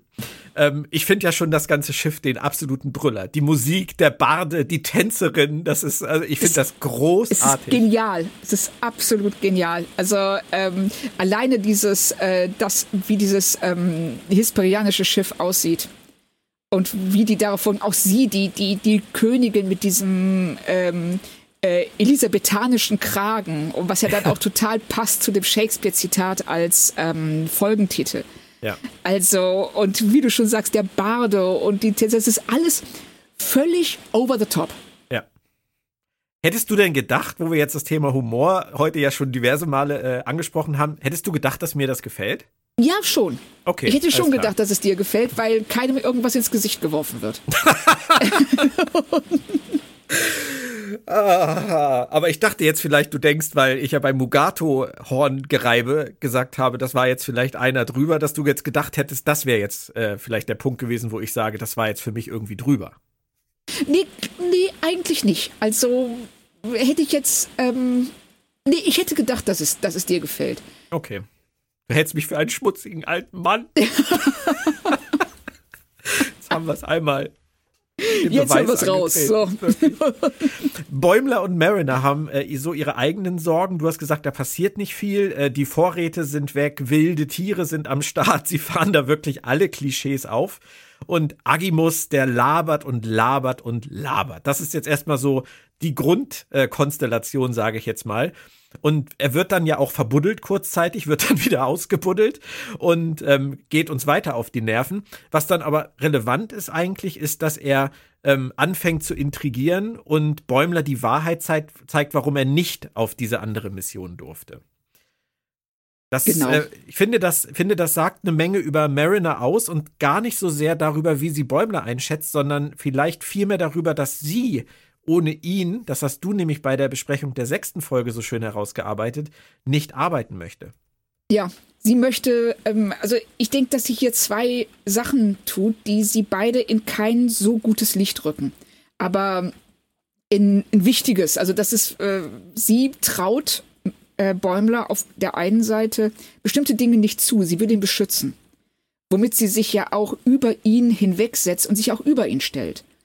Und auf der anderen Seite will sie aber einfach nicht äh, allein solche, diese, Alter, diese Alltagspflichten erfüllen oder Alltags, ja doch, ähm, ja, Pflichten erfüllen, sondern sie will mit ihm zusammenarbeiten, weil sie Spaß daran hat, weil sie gerne mit ihm zusammen ist. Aber sie, also erwachsen wäre es, ihm das zu sagen. und nicht hinterrücks zu manipulieren, damit er gezwungen wird, mit ihr ähm, zusammen zu sein. Und auch an der Stelle wird dann ja thematisiert von ähm, Agimus, dass da halt mehr hinter ihr stecken könnte, als man vermutet. Und das wischt Bäumler dann ja so direkt weg und gibt uns gar nicht die Möglichkeit zu hören, was der gute Agimus zu sagen hat. Das ist der Hinweis, den ich meinte, dass sie doch, ja. obwohl sie das Thema eigentlich direkt wieder beendet hatten vor zwei Folgen, jetzt das wieder. Also sie haben das im Prinzip haben sie haben sie es angerissen, in der Folge beendet, in der nächsten aber direkt wieder angesetzt. Hatte ich noch zu dir gesagt, dass dieses Alien auf der Sternbasis sagt, hier Mariner ist hier? Ja, da genau. haben sie wieder diesen Zweifel gesät, aber nichts damit gemacht und jetzt tun sie es wieder. Das ist kein Zufall. Nein, das glaube ich auch nicht. Und das war das, was wir äh, ja auch eben schon in der Folge angerissen haben, dass ähm, wir sehen mittlerweile, wohin es für viele Figuren geht und auch welche möglichen Beziehungsgeflechte und Freundschaften es da geben kann. Und Mariner ist außen vor. Obwohl sie im Grunde mitten, mittendrin ist, ähm, ist, wir wissen über sie nicht annähernd so viel wie über andere. Hm. Ich bin da und auch wirklich gespannt, was sie damit machen wollen. Ich auch, weil das, weil das kann kein Zufall sein. Es ist jetzt tatsächlich, wie du schon sagst, das dritte Mal angesprochen worden. Und da muss noch irgendwas kommen. Andaritheo Billups hat derweil völlig überraschend, das kam für mich echt aus dem Nichts, Erfolg, löst das Problem zusammen mit Rutherford. Seine Mutter ist stolz, alles ist gut und dann explodiert alles, nachdem er äh, wieder drüben ist. Die Königin ist tot, Rutherford ist tot, hm, glauben wir sofort. Was hast du an der Stelle gedacht? Ja, das ist mein zweites kleines Problem mit der Folge. Natürlich glaubt das kein Mensch, dass Rutherford tot ist. Und ich finde das witzig, dass du das sagst, weil das ist tatsächlich, das habe ich im Nachhinein mir erst so zurechtgetüdelt irgendwie. Das ist der Punkt, warum ich das total clever finde. Aber das erzähle ich dir später. Und wenn, wenn du vergisst, mich daran zu erinnern, Wie letztes Mal. Das ist ja. in dem Fall echt fatal. Schreib's dir bitte auf, falls das noch so trocken ist bei dir, dass du das noch kannst. Das so. ähm. Quatsch, ich schreib's einfach mit Wasser an die Fensterscheibe. Genau, schrei Vorhersehbare Szenen. Das ist das ja, Thema. Ja, genau. Ne? Ich habe erst so gedacht, ja, okay, glaube ich, keine Sekunde. Und außerdem, die Serie hat's nicht so mit Konsequenzen. Das haben wir ja auch schon gesehen. da war dann für mich eigentlich eher die Frage, was steckt jetzt dahinter? Wie lösen sie es auf? Aber dass da irgendjemand wirklich tot ist, habe ich halt auch nicht geglaubt an der Stelle. Nein, richtig. Was ich aber ähm, in dem Zusammenhang ähm, äh, auch sehr schön finde, ist, was wiederum die A-Handlung und die B-Handlung angeht, die ähm, Ähnlichkeiten, die dazwischen existieren. Nämlich, dass wir auf der einen Seite ähm, Mariner und Bäumler haben und auf der anderen Seite Rutherford und Billups. Und dass deren ähm, Freundschaft und das, wie loyal Rutherford zu Billups steht, ist was ganz anderes als das Verhältnis zwischen Mariner und Bäumler. Mhm. Stimmt. Wobei also, bei Rutherford natürlich auch immer so eine Heldenverehrung mitschwingt. Ja. Das würde ich jetzt Mariner nicht um mit bei Mariner halt na, nicht sehen. Nee, nee, nee, aber ähm, hm. wir, dass Billups eben offen mit Rutherford umgeht und während äh, Mariner ähm, Bäumler Sachen verschweigt und äh, ihn manipuliert und das also dieses Verhältnis zwischen Rutherford und Billups ist halt sehr viel schöner und, und ehrlicher. Ja, das stimmt. Stimmt. Das merken wir immer wieder, dass da das zwischen Bäumler und Mariner noch immer noch viel zu klären ist. Das war ja auch in der sechsten Folge das Thema, dass er am Anfang wieder sie sitzen lässt und einem anderen Pfad folgt und relativ lange braucht, um das zu schnallen. Ja. Das ist. Wir werden das beobachten, ob sie das wirklich immer wieder machen oder ob sie irgendwann den Absprung kriegen und dann tatsächlich da irgendwie die nächste Stufe zünden. Was ich auf jeden Fall bei Mariner und Bäumler hier interessant fand, war, ähm, dieses zarte Pflänzchen der Zwietracht, was Agimus ja tatsächlich gesät hat mit dem, was er getan hat. Ich sag's ganz ehrlich, ich habe das so hingenommen, wie es da passiert. Der Samen ist gesät, es gibt kein Zurück. Und das, was zwischen den beiden passiert, äh, sie haben keine Vorräte, sie sind übermüdet, das wird uns ja auch visuell gezeigt, ähm, dass er dann Mariner sogar phasert und äh, einfach stinkensauer auf sie ist, dass sie ihn so bevormundet. Ich habe ihm das komplett abgekauft. Ja, ich habe es ihm auch abgekauft, aber ich fand es alles ähm, äh, ja so ein bisschen ermüdend, weil es ging mir zu schnell, es war mir zu heftig und ähm, es ähm, mir war Mariner da auch, äh, mir, mir waren beide zu aggressiv. Mir auch. Und ich kann das komplett unterschreiben, was du gerade gesagt hast. Es ging mir zu schnell, es war mir zu heftig. Und ähm, ich habe es aber trotzdem geglaubt. Also ich habe ich hab die Szenen geglaubt, so wie sie uns gezeigt wurden. Ich möchte da später noch drauf zurückkommen. Deswegen ja, sage ich das jetzt noch mal so. ja, äh, aber da bin ich bei dir. Also ich habe es auch geglaubt. Ich habe okay. gedacht, dass es tatsächlich in dem Moment ähm, nicht gut geschrieben ist. Mhm, okay. Dann lass uns kurz äh, über Sex reden. Billups äh, quittiert, quittiert seinen Dienst und ähm, hat sich jetzt entschieden, er wird König, weil er hat ja irgendwie versagt, das Schiff ist explodiert, seine Mutter ist tot und er muss jetzt, und vor allem muss er jetzt den royalen Beischlaf vollziehen, wie das im Deutschen in der Synchronisation auch so schön heißt. Ähm, das äh, habe ich in, an dem, in dem Moment habe ich das ihm auch abgekauft, dass das für ihn die einzige Lösung ist. Völlig. Also weil er, ähm, er ist eben, er ist so ein geradliniger Charakter dass man ähm, bei ihm nie auf die Idee kommen würde, dass er hinterrücks irgendwelche äh, Tricks oder Listen oder sonst irgendwas, äh, irgendwelche Ideen hat, die ihn davon doch noch abbringen würden. Also hm. er zieht das jetzt durch. Genau. Wir haben es nicht geglaubt, deswegen wundert uns das natürlich, dass das jetzt so ausgespielt wird. Aber dann gibt es ja auch noch Tandy, die trauert natürlich um Rutherford, aber das hält auch nicht lange an, denn sie scannt und sie sucht sein Implantat und stellt fest, das ist noch auf dem Schiff. Wenigstens das Implantat ist geblieben. Und wir ahnen natürlich schon, wohin das geht. Ja. Auf dem Planeten Bäumler äh, vertraut Agimus nun komplett inzwischen und ähm, möchte ihm auch helfen, dass er jetzt sozusagen das, die Kontrolle übernehmen kann. Und äh, Agimus zeigt dann seine Batterie. Die hat dich an was erinnert, oder? Ähm, Nein? ähm, also mich hat Agibus an sich an Hell 9000 erinnert. Okay. Von seinem Aussehen her, aber. Ich muss noch mal wow. hingucken, aber ich fand seine Batterie sah total aus wie der Fluxkompensator. Oh ja, stimmt, du hast recht. du hast recht, es ist mir nicht aufgefallen, aber du hast recht. Okay, vielleicht, vielleicht war es gar nicht so ähnlich oder gar nicht so gleich, wie ich dachte, aber so vom, vom Gefühl her hätte ich sofort gesagt, Fluxkompensator. Stimmt. Und ich fand das ähm, äh, auch sehr cool, dass ähm, sie sich beim Computerdesign mit den Tentakeln an die Computer, äh, an die Computern orientieren, die wir mittlerweile aus Disco und aus Picard kennen. Ja. nicht, dass sie da noch irgendeine Verbindung bauen. Ne? Ja, ja, genau. Und dann kriegen wir irgendwann in Disco nämlich äh, die Figuren aus Lower Decks als Realcharaktere zu sehen. Oh mein Gott, das wäre gruselig und geil. Auf eine gruselige Art und Weise geil. Ja, genau. Ja, ja, genau. Genauso wie der royale Beischlaf auch. Ja, der Royal, ich finde das auch sehr schön, dass ähm, äh, äh, zur Sicherheit eine Frau und ein Mann dahingesetzt werden. ja, sehr schön. Aber was ich Aber wirklich toll finde, ist den, ähm, wie Billops äh, äh, von Jordi LaForge abgehoben wird sind ja beide sind ja Chefingenieure, beide äh, lieben ihren Job, aber Jordi ist die ganze Zeit verzweifelt auf der Suche nach einer Frau und Billops äh, ist verzweifelt bemüht, keine Beziehung einzugehen, außer der zum Schiff. Ja. Und dabei könnte er das ganze Schiff seiner Mutter haben. Ja, genau. Und die würde sich freuen. Die würde sich freuen, ja. Und alle, die da auf dem Schiff sind, auch, so wie die ihn alle angucken. Also, ja. da ist er, da ist er der große Star, der Prinz. Ja. Ja. Und der er ja gar nicht sein will. Und nee. das, ähm, er fühlt sich ja auch extrem unwohl in dieser Rolle. Ja. Und ja, das macht das, das, ja, ja bitte. auch deutlich. Auch, auch deutlich, sagtest du gerade. Ja, ja, Entschuldigung. Ah, okay. ja. Nee, alles gut. Ich habe dir ja reingequatscht.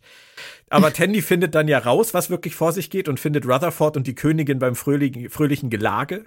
Ähm, wir haben das natürlich vorhergesehen, aber viel wichtiger ist, was Rutherford dann macht. Denn Rutherford erkennt natürlich sofort das Problem. Er muss den Beischlaf verhindern und rennt los und rennt los, um Billups äh, in seinem Quartier noch irgendwie abzufangen. Und die Szene, die, die da dann im Prinzip abläuft, mit den Nackten auf dem, auf dem Sofa und Billups, der sich dann auch auszieht. Da sitzt sie dann wieder bei Mugato Hall auf der Softporno-Schiene. Aber ich fand das sowas von lustig. Also äh, der Satz der Folge ist natürlich, wenn Rutherford da reinstürmt und sagt, did his kingdom come? war, da war aus. Also, ich habe so gelacht über diesen Satz. Da, da, sind so einige drin. Also ja. auch die Tatsache, dass er sagt, er war doch in der, in der Aufwärmphase. Ja, ja, genau. Der offensichtlich leichte Probleme mit seiner Standfestigkeit hatte, die er vom ja. Spiegel kontrolliert hat. Also da bieten sie wirklich auf der, auf dem Level wirklich alles auf, was irgendwie denkbar war. Ja, genau.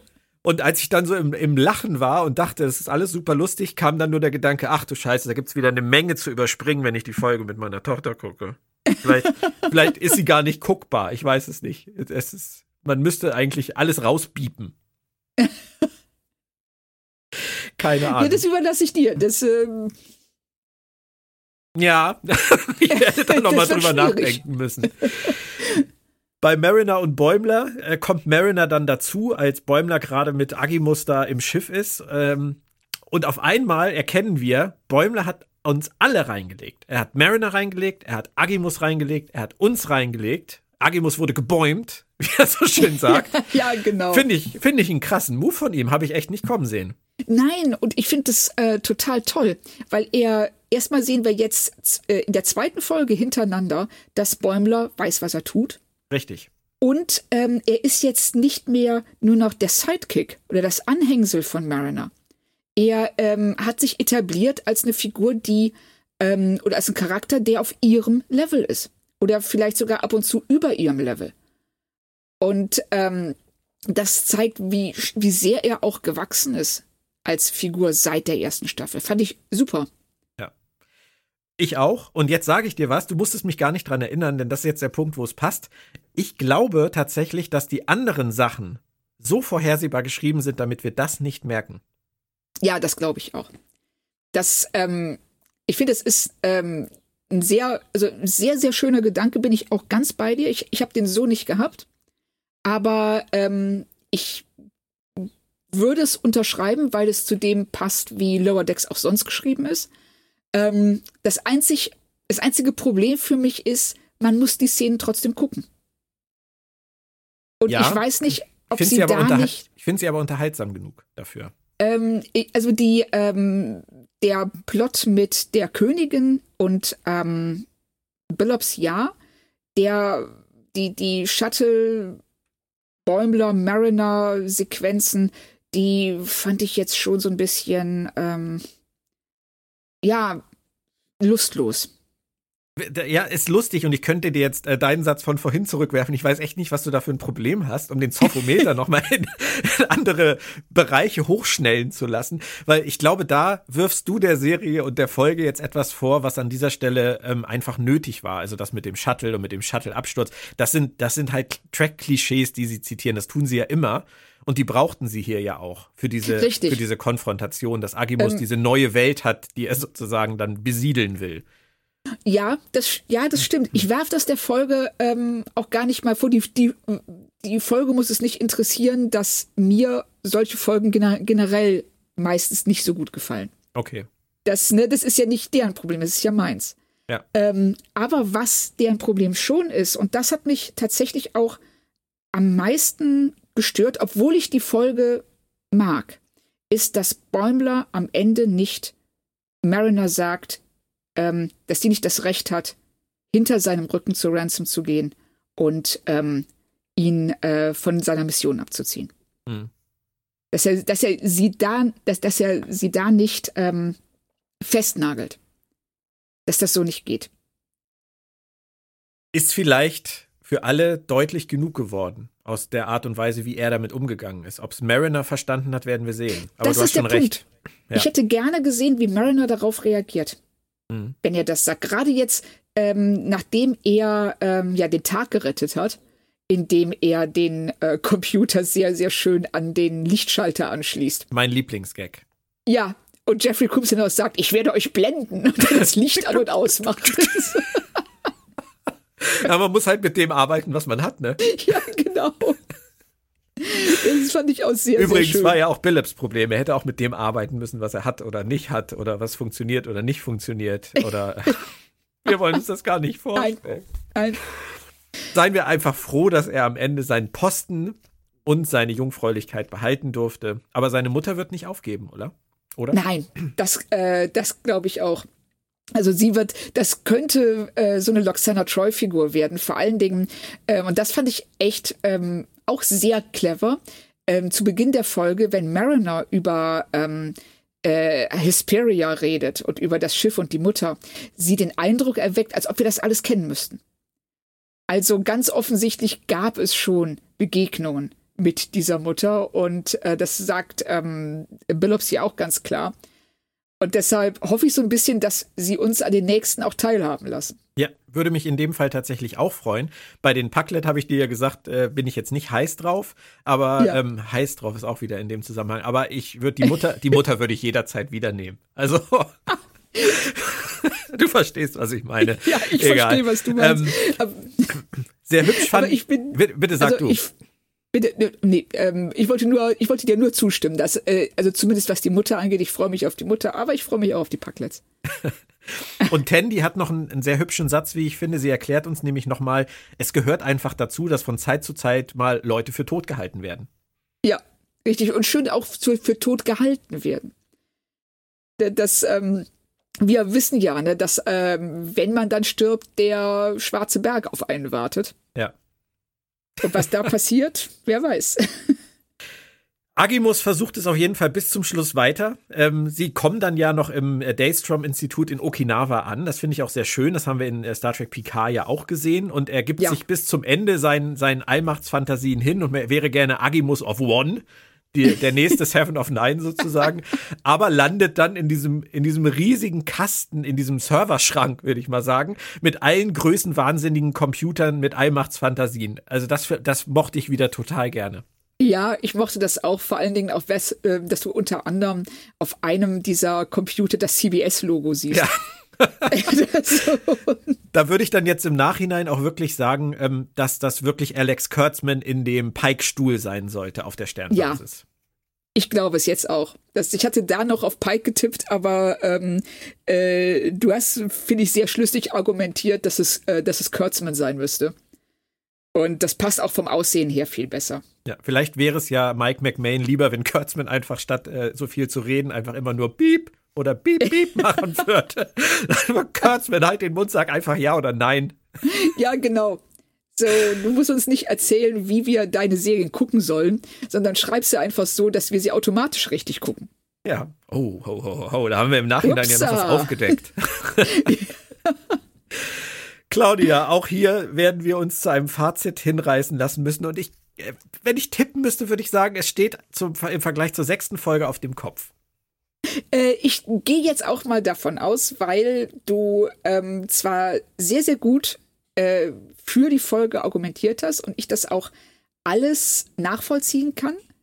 Äh, letzten Endes kann ich dann doch nicht ganz über meinen eigenen Schatten springen, was die Bäumler-Mariner-Sequenzen angeht und eben den fehlenden, äh, äh, die, die fehlende Konfliktlösung am Ende. Und deshalb, ich schwank ja, drei, also für dreieinhalb reicht's in jedem Fall, aber mehr würde ich dann nicht geben. Okay, ja gut, ich bin in dem Fall tatsächlich bei viereinhalb bis fünf. Cool. Fünf, äh, zu fünf fehlt vielleicht das Klassikerpotenzial, ähm, was ich äh, zuletzt ja äh, einmal gesehen habe in dieser Staffel, aber hier nicht so, also vielleicht viereinhalb. Ich bin einfach von der Folge wirklich durchgehend wunderbar unterhalten worden. Ja, also das freut mich, dass du ähm, bei der ja bei der siebten mehr Spaß hattest ja. als bei der sechsten. Äh, bei mir war es wirklich leicht umgekehrt. Ich fand die Folge hier absolut nicht schlecht. Und ich fand den äh, Handlungsstrang mit ähm, Billops Mutter großartig.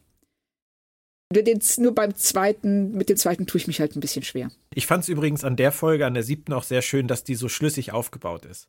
Dass die ja. wirklich so extrem trackig abläuft. A-Handlung, B-Handlung, kein, kein unnötiges Füllmaterial.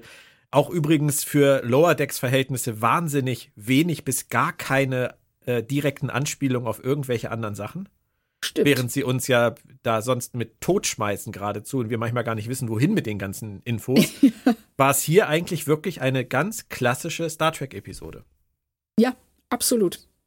Und das mag ich manchmal auch. Das ist bei The Orville auch so ein Phänomen gewesen, als sie bei The Orville angefangen haben, diesen extremen Karlauer Humor wirklich in jede Szene irgendwas einzubauen, runterzufahren und auf einmal klassische Star Trek Folgen zu schreiben. Habe ich mich auch gefreut. Äh, ich habe mich auch gefreut, weil ähm, McFarlane hat das auch sehr schön gesagt, dass ähm, er nach der ersten Staffel gelernt hat, dass man nicht jeden Witz auch bringen muss. Und das ist hier ein Punkt, glaube ich, Lower Decks ist noch nicht ganz so weit. Würde ich, ähm, würde ich nach der sechsten Folge unterschreiben, ja. Äh, oh, oh, oh, oh, Moment. das, ich fand es tatsächlich, in der sechsten funktioniert das ganz hervorragend. Hm. Es funktioniert sonst meistens auch, aber es sorgt dafür, dass leicht der Eindruck entsteht, dass die Folgen überfrachtet sind. Hm. Und ähm, das würde ich als Kritikpunkt an der ersten wie auch der zweiten Staffel stehen lassen, dass sie manchmal zu viel wollen. Hm. Wie zum Beispiel bei der Tom Paris äh, schlägt Bäumler 15 Mal auf die ja. Brücke-Szene. Das war einfach zu viel. Das, ja. äh, da, äh, da hätten sie, wie sagte ähm, ähm, Mariner so schön in der, in der sechsten Folge zu Tandy, hey, geh, geh mal auf äh, Impulskraft runter. Mhm. Genau. Das hätten sie da auch machen sollen. Das, ist, das war einfach zu viel. Übrigens konnte sich jetzt ähm, das, was du über die sechste Folge gesagt hast, äh, Spy Humongous, konnte sich bei mir noch ein ganz kleines bisschen länger setzen, dadurch, dass wir noch über die siebte gesprochen haben. Und ähm, ich bin tatsächlich jetzt so weit, dass ich auch sagen würde, dreieinhalb ist, ist verdient für die sechste Folge weil einfach äh, sie das sehr schön gespiegelt haben, was da mit der Casey-Truppe und den, und den Packlet passiert. Ähm, und ich da einfach mir ankreiden muss, dass ich das entweder nicht sehen wollte oder einfach nicht geschnallt habe, worauf sie da hinaus wollen. Ja, super. Das freut mich ja äh, immer, wenn, äh, wenn wir am Ende bei einem Fazit beide einen anderen Blickwinkel auf eine Folge bekommen konnten und äh, verstehen, dass man sie nicht nur so sehen muss, wie man sie selber gesehen hat. Dass es da ganz viele verschiedene Zugangsmöglichkeiten gibt. Und äh, wenn man dann am Ende die Folge besser findet, als man sie vielleicht am Anfang gefunden hat, dann ist es umso besser. Ja. Nächste Woche heißt die Folge I Excretus. Du kannst mir bestimmt sagen, worauf, worauf das hinausläuft. Ich würde jetzt sagen, I, I Excretus. Ich würde jetzt sagen, das ist eine Anspielung auf I Robot, aber. ja, das, das hätte diese Woche auch gepasst. Also ähm, müssen, wir, müssen wir abwarten. Ich habe mich extra noch nicht gespoilert. Äh, ist es denn Ei wie ich oder Ei wie Auge? Nee, nee, wie, wie ich. I, ah, okay. excretus. I Robot. Hm. Lassen ja, wir es auf jetzt, uns zukommen. Ich bin sehr gespannt und äh, traure jetzt schon so ein bisschen darum, dass es nur noch drei Folgen sind in dieser Staffel. Ja, es sind nur noch drei tatsächlich und die letzte von den dreien ist unsere Podcast-Ausgabe 99. Weil dadurch, dass wir jetzt letzte Woche ausgefallen sind, wir ja zwei zusammengefasst haben, ist das dann nicht Folge 100. Das heißt, wir können uns dann jetzt wirklich mal in, langsam überlegen, Claudia, was die Folge 100 von Planet Track FM dann sein wird. Oh, Denn es ist, ist wahrscheinlich, ja ist wahrscheinlich nicht der Live-Podcast auf der FedCon. Ich nehme, da, nehme an, dass wir den nicht aufzeichnen werden. Der bleibt das, als Special-Event. Das denke ich auch. Aber lass uns was über. Ich, ich habe schon eine Idee, aber die will ich erstmal mit dir besprechen, bevor die ähm, in die Wildnis entlassen wird. Alles klar. Nächste Woche sind wir dann wieder regulär da. Ähm, euch vielen Dank fürs Zuhören. Wir haben uns bemüht, äh, nicht zu lange zu machen. Anderthalb Stunden, denke ich, geht noch. Der Regen hat auch aufgehört. Claudia scheint noch halbwegs trocken zu sein. Und von daher, es war mir eine Freude. Mir auch. Der Trotz Regen, Regen stark. Und euch in die Runde bleibt gesund, trocken und bis nächste Woche. Tschö, tschö. Tschüss.